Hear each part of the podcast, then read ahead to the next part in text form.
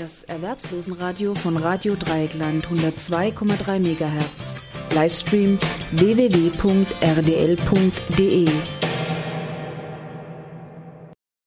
Noch eine ganz kurze kleine Geschichte vom Sozialgesetz, äh, Sozialgericht Leipzig vom 29.05.2012. Da habe ich jetzt nur eine kleine Übersicht, da das Urteil als solches in voller Länge noch nicht veröffentlicht ist.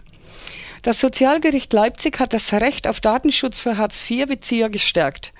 Laut dem Urteil mit dem Aktenzeichen S25 AS 147012 müssen Leistungsbezieher außerhalb des Sozialrechtsverhältnisses stehender Dritter, hier in dem Falle war es ein Maßnahmeträger, keinen Lebenslauf vorlegen.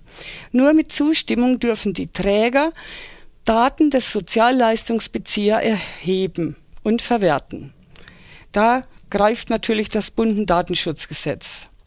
Wurde die Zustimmung seitens des Hartz-IV-Beziehers, also des Sklavenarbeiters oder des zu Coachenden, nicht erteilt, darf das Jobcenter keine Sanktion in Form eines Arbeitslosengeld II Leistungskürzung aussprechen. Wie das Sozialgericht urteilte. Zum selben Ergebnis kam übrigens auch im Februar das Sozialgericht Berlin. Das Erwerbslosenradio von Radio Dreieckland 102,3 MHz. Livestream www.rdl.de